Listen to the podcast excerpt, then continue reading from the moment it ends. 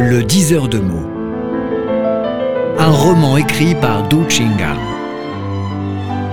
Lu par Romaric Hubert. Le diseur de mots. D'une fleur à l'autre. Bordel, il me manquait de peu. D'un seul coup, j'étais déjà devant le but et je. Je faisais le. le pur. Je jouais l'innocent. À la fin, j'ai perdu le match et, le trône. Si je le savais, j'aurais dû la posséder. Repentir viscéral. Togrand était sous, tout là, tout mou. Il s'étendait sur le divan, la langue lui désobéissait. L'ivrogne répétait la même phrase. Au bout de quelques minutes, il ronfla. Ayant reconduit les convives aux voitures, Dado et son ami, chancelant, entrèrent dans le café voisin. Ils commandèrent du thé vert, profitèrent de la salle indépendante pour une pause. La nuit de Chengdu était tendre et érotique. Partout se répandaient les parfums de la fondue aux épices fortes. Les garçons et les filles flirtaient, batifolaient, les roucoulades et les bruits du mahjong composaient la symphonie nocturne de la ville. Chengdu est un haut lieu de loisirs de réputation mondiale, surnommé paradis de la tendresse amoureuse.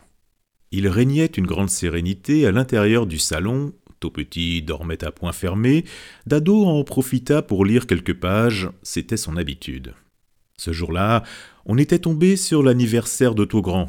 Ce dernier avait invité une dizaine d'amis à dîner. Tout ému, il avait trop bu. Ayant dit au revoir aux convives, il retint Dado pour une conversation confidentielle comme d'habitude. Une heure passa, Togrand se réveilla, redevint lucide.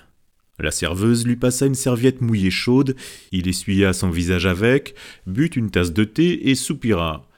La vie est courte. En un clin d'œil, quarante-cinq ans sont dilapidés. Je tiens beaucoup aux jours bien remplis que nous avons tous passés enfants à Liujawan. Dado sourit. Après la petite ivresse, tu commences toujours par le tendre souvenir, suivi de confidences. Ce soir, tu auras certainement quelque chose d'important à me dire. D'accord, celui qui me connaît le plus, c'est Dado. On y va. Hier, je travaillais sur l'ordinateur. J'ai tapé One, trois lettres usuelles. Il apparaît sur l'écran une suite de caractères à choisir, dont les quatre premiers sont One, nom de famille, One, trop tard, One, c'est fini, One, s'amuser. Ils sont de même prononciation. Le cinquième est une phrase connue, Whiny, je t'aime. Je me demandais à quel titre One et l'amour déclaré peuvent s'accoler. Après une longue combinaison, j'ai pigé. C'est l'abrégé des trois alphabets phonétiques chinois. Dans l'ordre, Wo, je, I, M, Ni, toi. Donc, One. Cette phrase et les mots précédents sont en collusion. J'en ai été ébranlé. Tu me connais sur toutes les coutures. Depuis des dizaines d'années, en fait, je danse et je me tourmente entre ces quatre mots, autour de l'amour. Dado réfléchit un instant, soupira. C'est vrai, ces mots flottent comme quatre repères de ta vie sur la mer des passions. Comme l'écriture, l'ordinateur est un instrument magique. Togrand reprit en termes allusifs. En amour, il y a une main invisible, Dado consola son ami. Tu as bien réussi. En amour comme en métier, tu as de quoi être fier. Au tout début, tu as connu de petits dépits, mais tout a été récompensé. En dehors d'une belle femme fidèle, tu possèdes de nombreuses amantes, des chinoises et des étrangères. Et tu entretiens une maîtresse servante à long terme, qui porte pour toi une vraie affection. Tout à l'heure, lorsque tu dormais, Sœur Six t'a appelé trois fois. Parvenu à cette étape, tu dois te contenter. Ne prends pas trop au sérieux le premier revers anodin. Ce qui est passé disparaît. De nouveau, le portable sonna. Togrand répondit. C'est toi, sur six Non, tout va bien, ne t'en fais pas. Je bavarde avec Dado. Va faire dodo. Je reviens dans une heure. Oh, je sais, je sais. Dodo, ma chérie. Comment, qu'est-ce que tu dis? La dernière épreuve est calée. Mais pourquoi tu... Lorsque l'éditeur traitait son affaire au téléphone, Dado se reporta au passé. Pendant une dizaine d'années, Togrand séjournait à Chengdu. Il avait fondé le cabinet Ciel Serein, relevant d'une maison d'édition provinciale. Il éditait une centaine de titres par an, dont une dizaine de best-sellers lui rapportaient de grosses sommes d'argent. Il partageait les bénéfices avec la maison d'édition en gardant la part du lion. À Chengdu, le bon vivant avait acheté trois grands appartements, dont deux séparés d'un seul étage. Il habitait au neuvième, au-dessous c'était son cabinet de 300 mètres carrés. Il embauchait six rédacteurs, acheta trois voitures de grande marque, dont une Audi 80. En Chine, la limousine constitue le premier insigne d'un marchand accompli digne de confiance. Il s'agit d'un affichage de son solide capital, on dirait d'une publicité roulante. À son patron, Sir Cis servait de secrétaire très personnel, ils partageaient le même lit. C'était une fille belle, douce et avenante que Taugrand avait libérée d'une maison close. Elle adorait la littérature, avait lu beaucoup de romans et tenait un journal ayant obtenu le diplôme de licence en lettres. Sortie d'une université médiocre, au brevet insuffisant, il lui était difficile de trouver un travail lucratif. La belle jeune fille se vendait dans un sauna érotique pour mieux aider ses parents paysans. Affranchie du lieu des plaisirs, elle se dévouait corps et âme à l'éditeur. Au moment de pointe, elle l'aidait à vérifier les épreuves, à contacter les auteurs et les imprimeries. Les amis blaguèrent l'éditeur.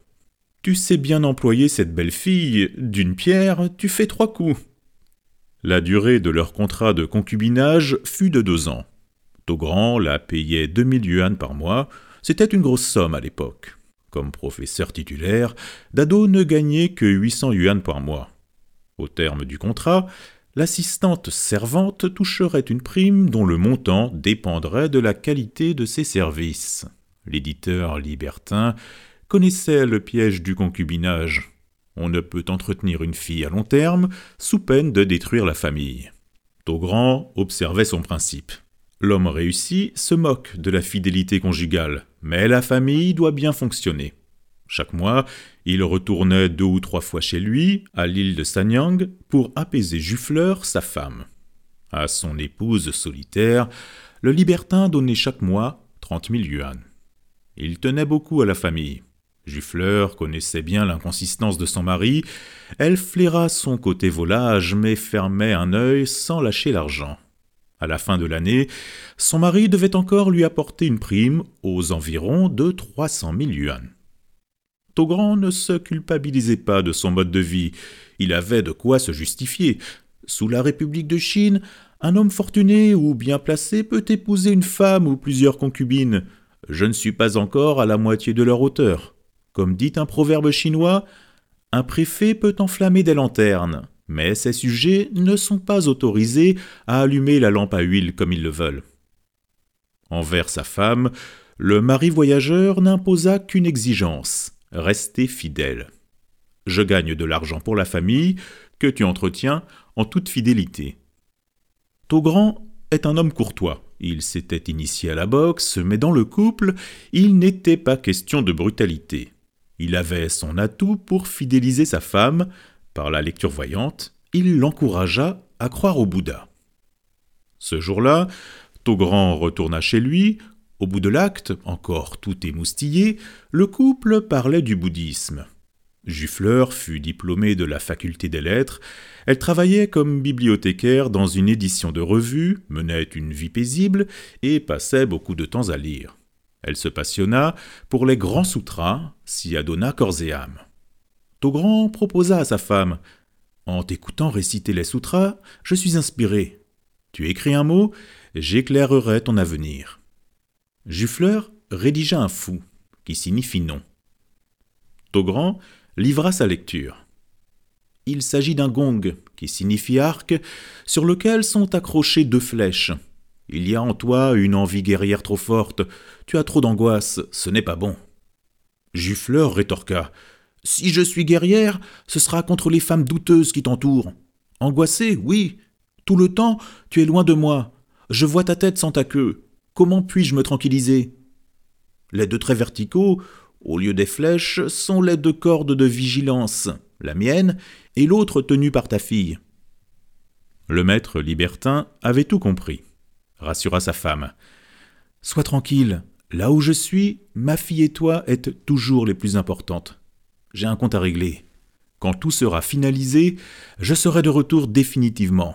Pour toi et Mao Mao, je dois encore me battre pour quelques années. Juffleur posa au diseur une question. À ton avis, qu'est-ce que je dois faire pour enlever deux flèches? Togrand reprit tout de suite.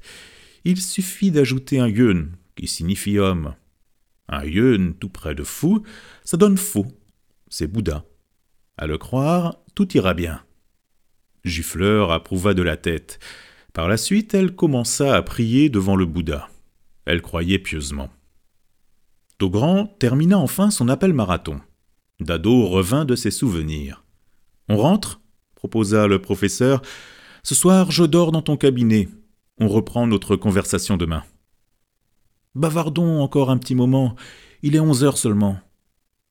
À Chengdu, la vie nocturne commence à minuit.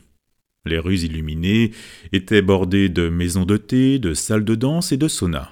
Des lieux louches ouvraient des yeux tout rouges. Difficile en cette heure de trouver un taxi libre. Les amis de Togrand, éditeurs et libraires pour la plupart, suivaient une autre cadence de vie. Ils dormaient le matin, travaillaient l'après-midi. Le soir, on dînait ensemble. Les convives se forçaient à boire par le jeu de l'amour, parlaient des femmes, racontaient des histoires grasses ou traitaient le zen et la littérature. Le repas terminé, on allait soit au massage de pied, soit au sauna, relayé par une causerie au café, continuant à boire du vin ou de la bière. Pour une nuit, on pouvait fréquenter deux ou trois cafés. À quatre heures du matin, on retournait chez soi pour dormir. Le lendemain se répétait le même programme. Ces éditeurs et libraires réussirent ainsi à gagner jusqu'à 10 millions par an, dont au grand. On comptait aussi des milliardaires. La bonne règle était de mise à Chengdu. Les bons comptes font les bons amis.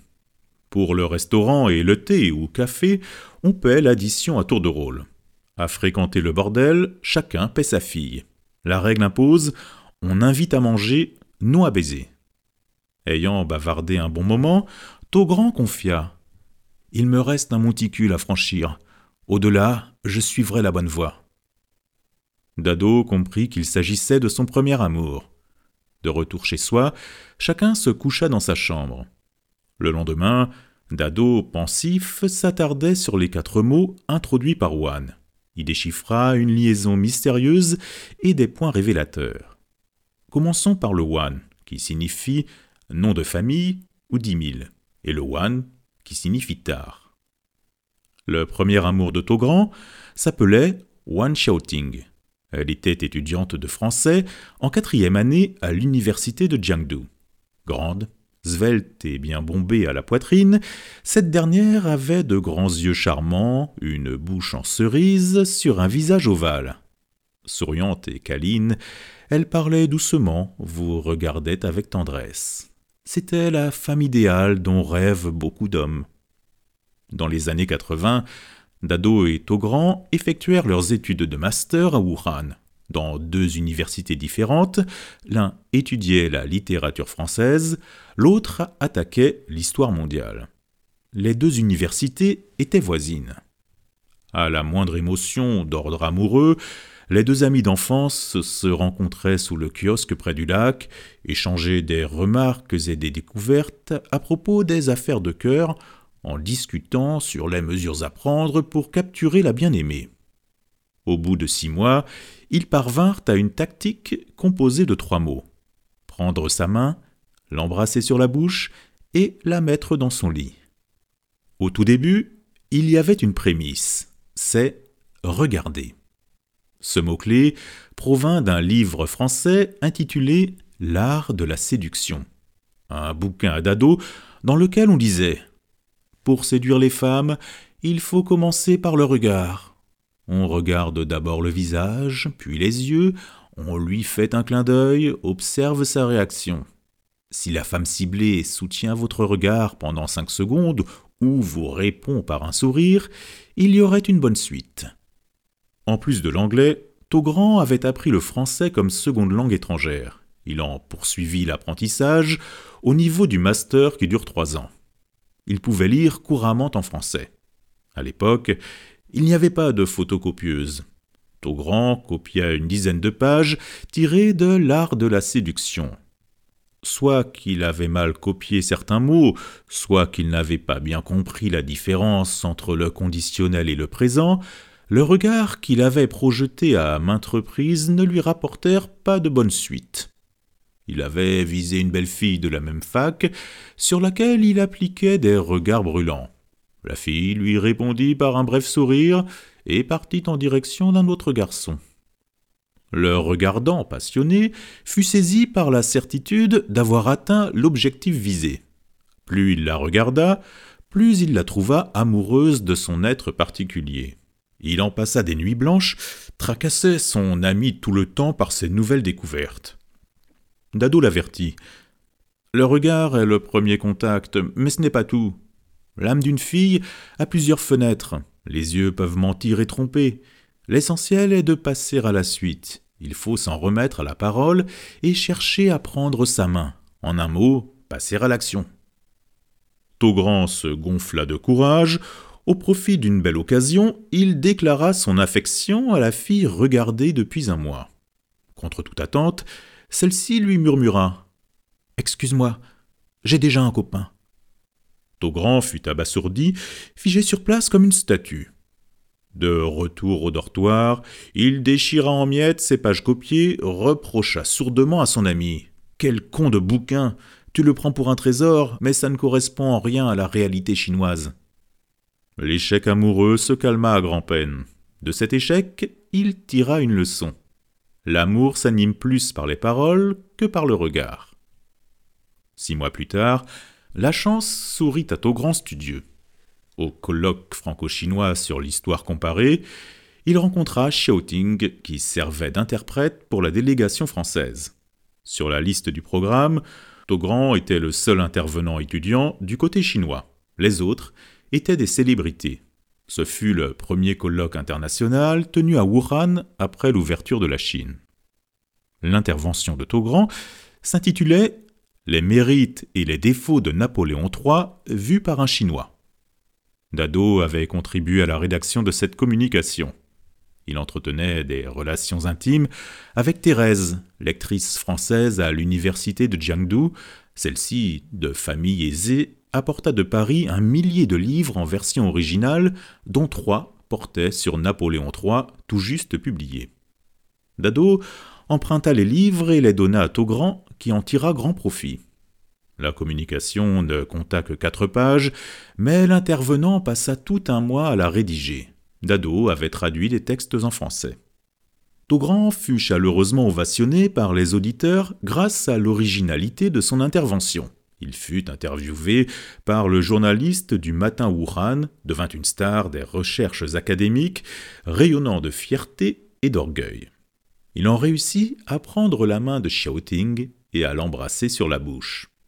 Nageant en plein bonheur, Taugrand contactait rarement son ami, sauf en cas de perplexité et de doute, si par exemple sa bien-aimée fixait des yeux à un beau garçon ou parlait avec le lecteur français les yeux trop brillants.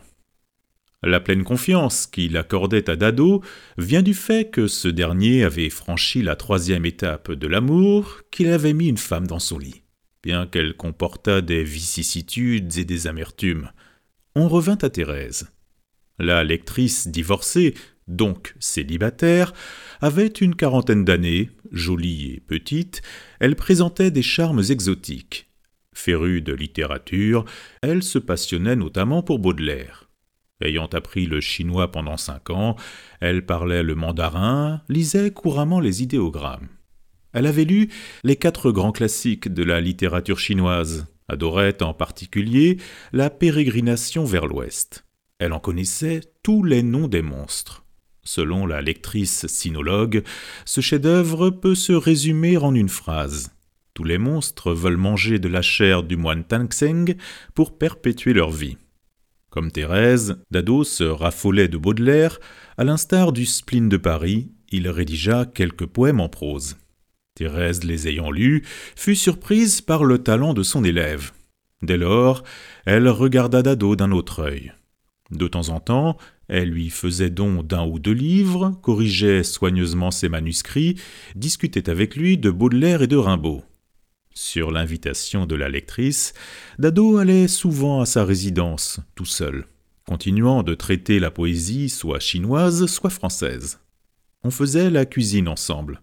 De temps à autre, la charmante lectrice lui faisait un clin d'œil câlin, il répondait par un sourire envoûté. Le garçon, au sens propre du terme, succomba aux flammes dardées par la charmeuse, il la prit dans ses bras, posa un baiser sur sa bouche. Le premier contact corporel en vint à révéler son innocence intacte, déclencha en lui une peur viscérale. Thérèse se blottit heureusement dans les bras de Dado, celui-ci en revanche ne cessa de trembler et de plus en plus fort, les yeux remplis de panique.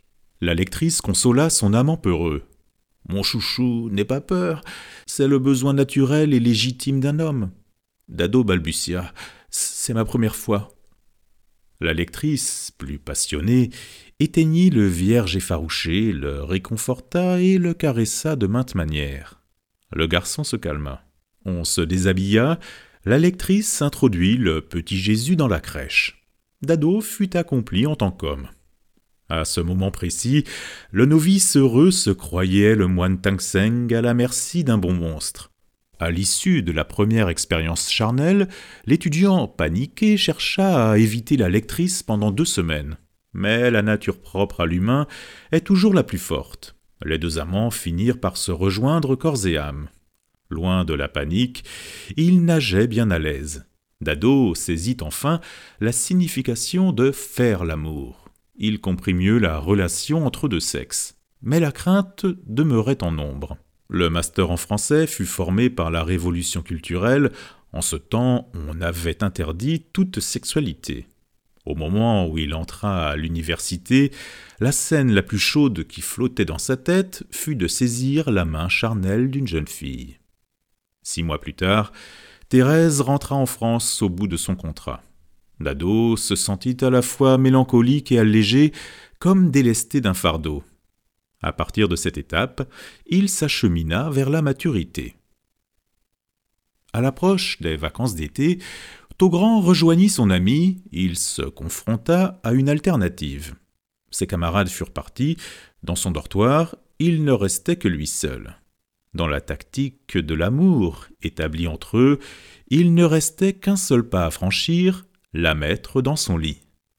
Les deux amis discutèrent longuement. Contre les conseils positifs de Dado, Togrand prit la décision négative au nom d'un amour sublimé. Je vais garder la première nuit sacrée jusqu'au mariage. Cette décision sema chez Togrand des regrets à vie, provoqua ses débauches, lui causa des souffrances dures à accepter. Ce soir-là, les deux amants s'entrelaçaient presque tout nus. Xiaoting s'offrit toute tendre. L'amour s'enflamma, se réprima, il n'avait pas tiré le dernier coup si proche du but. À l'arrivée des vacances, Xiaoting remonta les trois gorges du Yangtze sur le bateau. Elle rencontra par pur hasard Paul, son lecteur français. Celui-ci la courtisait depuis un an. L'étudiante en fut touchée, s'étant jetée dans les bras de Taugrand, elle repoussa à peine les faveurs du lecteur. Mais l'humain est constitué de chair, gonflé par le désir. Le voyage dura cinq jours. Le bateau à vapeur diesel vrombissait sur l'eau, fit danser les corps au fil des vagues et des tentations, favorisant la percée de la dernière ligne de défense. Paul était célibataire, beau et sincère. À l'époque, partir en France était un grand rêve poursuivi par les Chinoises, d'autant plus que le célibataire habitait Paris, pas loin de la tour Eiffel. Le lecteur voyageait en première classe, occupait tout seul une cabine. Tout favorisait le coup final. Paul invita son étudiante à boire du café dans sa cellule, l'entoura de soins les plus avenants, finit par l'embrasser et la déflora. Il arracha la première nuit réservée par Taugrand au nom de son idéal. À la rentrée, Xiaoting chercha à éviter Taugrand. En ce temps-là, on n'avait pas de portable, dans chaque résidence, il y avait un seul téléphone.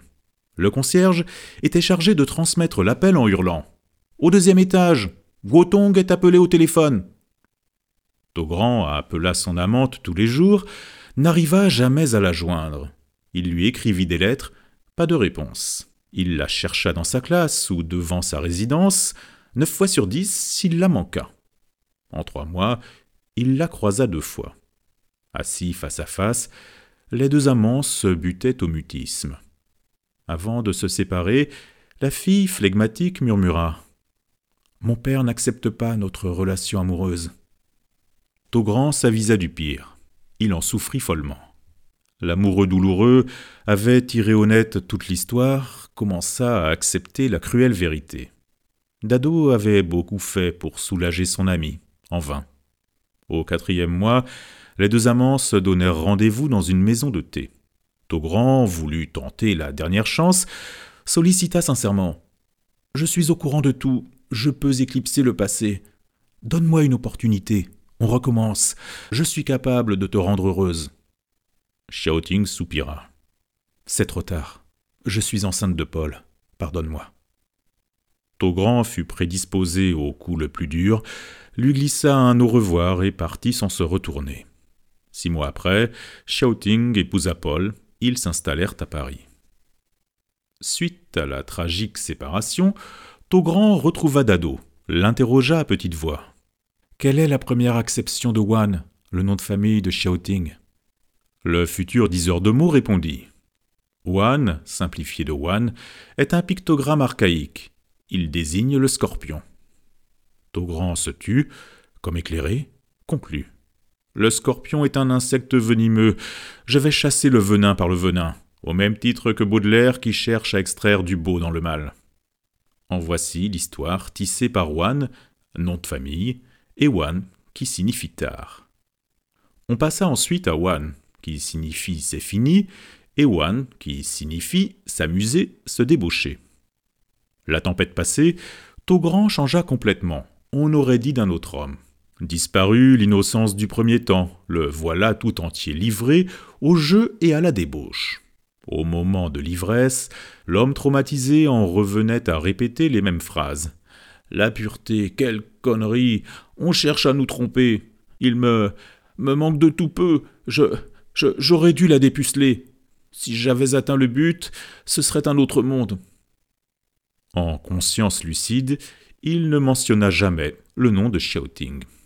Mais il bossa, peina, se plia en quatre. Au bout de six ans, le forcené émergea brillamment de son métier et gagna une énorme somme d'argent. L'éditeur réussit, épousa une jolie femme, eut avec elle une fille, surnommée Mao Mao. Installé à Chengdu, il commença à collectionner des maîtresses, dont trois charmantes françaises. Lorsqu'on lui souffla le mariage, il rétorqua froidement. C'est trop tard, ma chérie, mon enfant sait déjà patiner et il prit la fuite, vola vers la deuxième. Le plus souvent, il fréquenta plusieurs belles en même temps, provoquait partout des jalousies et des rages, fut forcé parfois de payer l'indemnité de jeunesse ou de virginité. À la rencontre d'une beauté puissamment soutenue, il devait s'affronter aux menaces des mafiosos appelés en Chine membres de la société noire. Pendant un certain temps, n'osant plus se coucher chez lui, il logea à l'hôtel et changea de logis d'un jour à l'autre.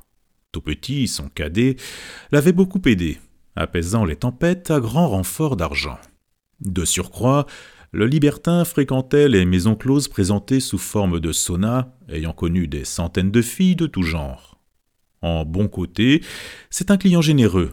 Il donnait toujours plus et dépensait chaque année des centaines de milliers. À ses yeux, c'était une manière particulière d'équilibrer les richesses sociales et d'harmoniser la société inégalitaire, étant donné que les filles viennent pour la plupart des régions rurales défavorisées. Le fin débauché en formula une sentence. Sois un putassier cultivé, mais avec la conscience tranquille. Ayant débordé les limites, on écoperait des punitions. Par un beau jour, Togrand invita quatre amis à voyager en pleine mer sur un bateau de plaisance près de l'île où il habitait. Parmi ses potes, qui sentaient la même odeur, on nota un surnommé Souris, qui avait pratiqué l'art martial très fort en bagarre. Togrand également s'était initié à la boxe. On se moqua de tout. Les cinq voyageurs étaient de plus accompagnés chacun d'une fille d'une maison close, payée au forfait. Il soufflait un vent tiède, le soleil déclinait vers la mer, le bateau allait aborder. Drôlement inspiré, Togrand proposa de boire un verre au nom de l'abordage. La bande enthousiasmée s'installa autour d'une table ronde dans un petit resto-bar. On buvait à flot de l'alcool et de la bière. Légèrement sous, Souris lança une proposition audacieuse. Vous connaissez sans doute Liu Lin, le fameux savant sous la dynastie des Jin, il y a 1500 ans. Ce type-là est vachement original. On disait dingue à l'époque. Il reçoit ses hôtes tout nus à la maison. Et nous ici sommes sur notre 31, trop endimanchés. Allons, tous à poil. On se déshabilla sauf les filles. La bande était entièrement à poil, escortée de belles filles. Exhibition scandaleuse. Même à Paris, réputé pour ses extravagances, on ne pouvait tolérer en public une telle nudité. Liuline se met à poil chez lui. C'est un espace privé de nature différente. Le directeur du restaurant intervint, suivi de deux gardes. Dispute, injure, on en vint aux mains. En trois secondes, les gardes furent renversés par terre. Le directeur reçut trois coups sur la figure, il se retira en silence. La bande, toute fière, continua de boire au nom de l'abordage et de la victoire. Ce monde a son enjeu et ses règles. Au-delà d'une montagne se dresse une montagne plus haute. L'homme fort sera dépassé par un homme encore plus fort. Au bout de cinq minutes, survint le chef de cuisine, suivi de six cuisiniers armés de longues baguettes et des copes. grand et Souris disloquèrent deux chaises. On en tira des bâtons et recommença la bagarre. À l'issue des premiers coups, Souris se rendit compte qu'il rencontrait des adversaires redoutables. Le chef cuisinier était un grand maître de kung-fu, ces hommes avaient pratiqué la boxe. La bande ne put plus résister à leur attaque, chacun reçut des coups, on recula. Au lieu de remonter le moral, les filles épargnées crièrent de peur de toute leur force, sauf sur six, qui avait connu des scènes semblables, elle ramassa les habits et les sacs des dénudés. Les cinq résistants ne purent plus qu'écoper des coups. Conscient de la situation défavorable, Souris ordonna à ses compagnons.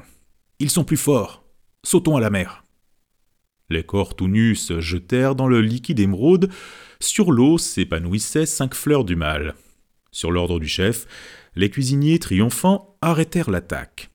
Le capitaine accourut sur le lieu de la rixe, ordonna à ses hommes de lancer un canot de sauvetage. Heureusement, les cinq amis savaient tous nager. On était en plus à 200 mètres de la rive. Une fois abordés, les naufragés volontaires furent accueillis par les filles qui leur rapportèrent leurs vêtements. Ils s'habillèrent, se caressèrent les bosses. Par bonheur, personne ne fut grièvement blessé. Tout le monde était revenu de l'ivresse. Souris proposa sérieusement. Togrand, prends des informations sur le chef cuisinier. C'est un type de droiture, un bon maître, beaucoup plus fort que moi. Il avait ordonné à ses hommes de modérer les coups, sinon on ne pourrait plus bouger maintenant. Trouve une occasion pour le remercier. On doit respecter les codes du milieu. Togrand connaissait l'enjeu, rassura son ami. Je suis du pays. Il me suffit de donner quelques coups de fil pour tout arranger. J'irai en personne, pas de souci. Par la suite, l'organisateur du voyage sortit son porte-monnaie, retira un tas de billets pour récompenser particulièrement sur six aux exploits de premier ordre et dédommager symboliquement les restantes encore sous le choc. C'était la règle du jeu. Tout compte fait, on se dirigea enlacé vers la maison de thé. Par miracle, cet établissement portait le nom One au néon rouge. Dans la nuit bien chaude, les trois lettres éclatantes flamboyaient aux éclats, étalant en silence les charmes mystérieux de l'écriture et de la vie quotidienne.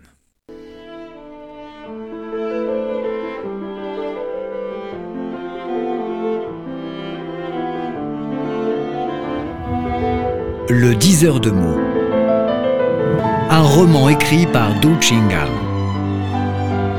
Lu par Romaric Hubert.